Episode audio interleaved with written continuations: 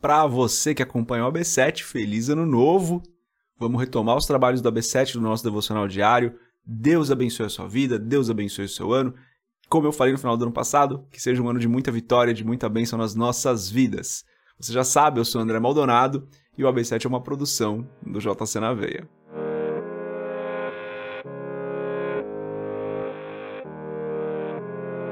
Antes da gente continuar nesse vídeo, nesse episódio do podcast, compartilhe esse episódio com muita gente aí, tá? Começa o ano com energia lá em cima, compartilhando esse episódio com mais pessoas e se inscrevendo no canal se você não é inscrito, né? Por favor.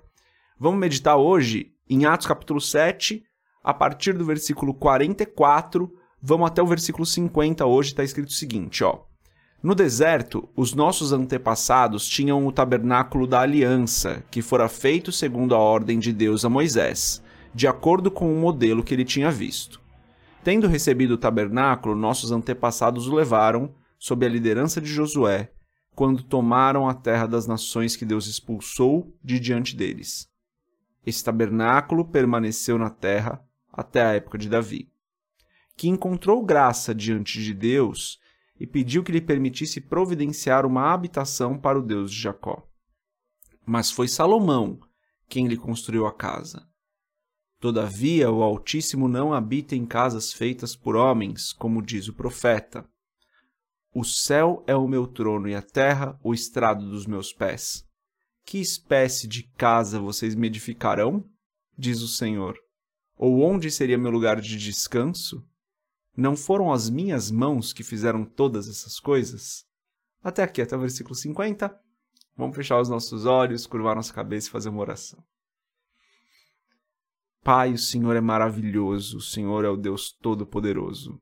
O Senhor é o Criador de todas as coisas. Como é bom servir ao Senhor. Nós somos falhos, Senhor, perdoa os nossos pecados. Como bom Senhor, como misericordioso Senhor, perdoa os nossos pecados. Eu te agradeço, Senhor, porque em Ti nós temos perdão, em Ti nós temos amor, em Ti nós temos um futuro, em Ti nós temos vida, em Ti nós temos verdadeira alegria, em Ti nós temos um propósito. Te agradeço porque tudo o que nós precisamos está em Ti. Obrigado, Senhor. Pai, eu peço que o Senhor nos abençoe poderosamente, que o Senhor esteja conosco todo esse ano, que o Senhor nos abençoe em tudo que nós fizermos, Senhor. Que tudo o que nós fizermos seja para a tua glória, não seja para nos abençoar, que a bênção sobre as nossas vidas seja um, um, um resultado da glória que o Senhor está recebendo com aquilo que, que fazemos. Então eu peço em nome de Jesus que o Senhor nos ajude a glorificar o teu nome em tudo e em todo momento, em cada ação, em cada palavra, em cada trabalho, em cada projeto, em cada momento de oração, em cada momento de culto congregacional, em cada momento de comunhão com os nossos irmãos, que o teu nome seja glorificado em todo o tempo. É o que eu peço em nome de Jesus. E que daí o resultado, então, da glória ao teu nome, seja a bênção nas nossas vidas, Pai. É o que eu peço em nome de Jesus. Que seja um ano maravilhoso para todos nós aqui. Amém. Bom, galera, é, nesse texto aqui, então, só para lembrar, né? Estevão vem fazendo a defesa dele, né? Ele estava sendo acusado, tal, ele tinha feito algumas coisas boas, a gente tinha feito alguns milagres, alguns sinais tinham acontecido através da vida dele. Ele tinha acabado de ser instituído diácono na igreja para servir ali as mesas mas também estava pregando a palavra em contextos menores, pessoas estavam sendo curadas, alguns sinais estavam sendo feitos, e ele então é chamado pelas autoridades religiosas ali para se explicar, e ele estava sendo acusado. Na verdade, ele estava sendo acusado injustamente, né? Essas autoridades religiosas tinham contratado algumas pessoas para falar mal dele, para mentir sobre ele. Situação terrível de Estevão, né? E daí aqui então ele está tendo a oportunidade de se defender Nessa defesa dele, ele vem trazendo todo um histórico do povo de Israel, né? É, até ele fechar nos próximos versículos, ele vai fechar a conclusão dele, mas ele vem trazendo todo um histórico do povo de Israel.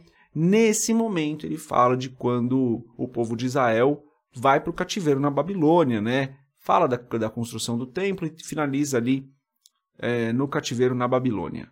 Então, é desse momento da história que Estevão está falando. Aqui tem algo muito importante, né? Que é essa resposta que Deus dá para o povo, né? Salomão constrói ali um templo maravilhoso, o templo que Salomão constrói, algo muito bonito realmente, mas a resposta de Deus é maravilhosa, né? A gente lê ali no versículo 49, Estevão dizendo é, o que Deus falou, né? O céu é o meu trono e a terra o estrado dos meus pés. Que espécie de casa vocês me edificarão? Diz o Senhor. Ou onde seria o meu lugar de descanso? Não foram as minhas mãos que fizeram todas essas coisas? Galera, Deus fez todas as coisas, Deus é criador de todas as coisas. Por isso a gente não tem é, um prédio, um lugar, uma casa que é a casa do Senhor. Deus é tão maravilhoso, ele é tão poderoso, ele é tão amoroso que ele decidiu habitar em nós através do Espírito Santo. Nós que somos esse templo imperfeito, né? Ele decidiu habitar em nós. Deus é maravilhoso, galera. E ele se manifesta a nós quando nós nos reunimos como congregação, como corpo de Cristo. Onde estiverem dois ou três, né? ali reunidos. É o que a palavra nos diz. E a palavra nos diz várias vezes, né, sobre a importância da reunião. Então Deus ele não habita naquele lugar físico onde nós nos reunimos. Ele habita em nós e se manifesta quando nós nos reunimos, independente do lugar onde estejamos reunidos. Olha que Deus maravilhoso que nós servimos, né, galera? Olha como é bom começar as nossas meditações do ano, para quem está começando é, junto com a gente aqui no AB7 começar as meditações do ano lembrando que Deus habita em nós. Isso é tão poderoso para as nossas vidas, porque isso fala sobre temor, isso fala sobre honra, isso fala sobre bênção, isso fala sobre propósito, isso fala sobre vitória na dificuldade.